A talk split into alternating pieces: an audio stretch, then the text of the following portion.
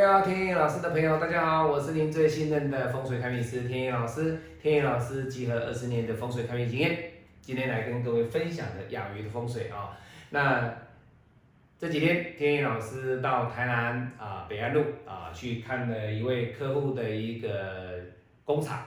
那这个工厂呢，它里面有养鱼啊，那养鱼养了，各位影片看得到哈，养了两个一个。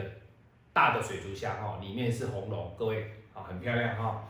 那各位，当你看到养鱼，说哎对啊，老师，你要养鱼就是家里面有鱼嘛，哦，这个聚财嘛，啊，财水财水嘛，哈，水就是财嘛，山管人丁，水管财嘛，各位，哎，讲的好像很有道理哈，你听着听起来好像很有道理哈，可是各位，你有没有发现，从相片来看？来看这样的一个格局，你觉得它发生什么样的问题？他今天为什么会请天野老师去帮他看宅？鱼跟这个水，它本身就是什么？它是个财水嘛。那你的财从外面，我根本就不需要透过任何的阻挡，我在你家的外面，你的工厂外面的马路上，我就可以看到你们家养了两。箱的一个很大的一个水族箱养鱼，那我们讲过啦，养鱼这个水就是你的财嘛，你把你的财露白了嘛，这个叫什么？钱财不露白嘛，你把你的财露白了，难怪你的钱会守不住，人家都是把他的财怎么样？锁起来嘛，你养鱼你不可以被别人看到啊，你应该是放在办公室啊，或者是在招待室或者是客厅啊，但是他不是啊。他把他的鱼啊，直接放在他的工厂的后面。那小孩子骑个脚踏车过去，哎呦，你在养鱼；大人骑个摩托车过去，哦，你在养鱼。陌生人哦，只要是经过那一条路的人，都会看到你家里面有养了两箱的鱼，代表什么？这个水都在那里了，你的财都露白了嘛。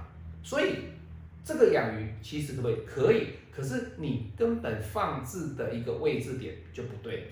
好，那你说老师，这个养这个养这个鱼啊，这个养鱼的风水应该怎么去做调整？其实从你的格局来看，你不用去看说老师，哎呀，我的八字里面八字里面属什么，我八字缺什么，我要养什么都不用，因为本身屋主业主他本身他就是喜欢养红龙，那你喜欢养龙，这就是你的兴趣，对不对？你首先的，你不要去管说，哎呀，老师，人家说这个是水，水就是财，那我要把我的水放在我的财位，各位，这个叫娱乐风水哦，你不要听他们在那边讲这种娱乐的风水，这个是茶余饭后的一些哎娱乐嘛，就娱娱乐一讲一讲而已嘛，娱乐而已嘛，但是它实际上在风水里面里面，天一老师所学到的正统的理论里面，我们的风水里面是没有说哦。你在家里面放水族箱，你的财位放水族箱，你就能够赚到钱，你就能够聚财。各位没有这个道理，在我们的学术理论跟实战经验里面没有。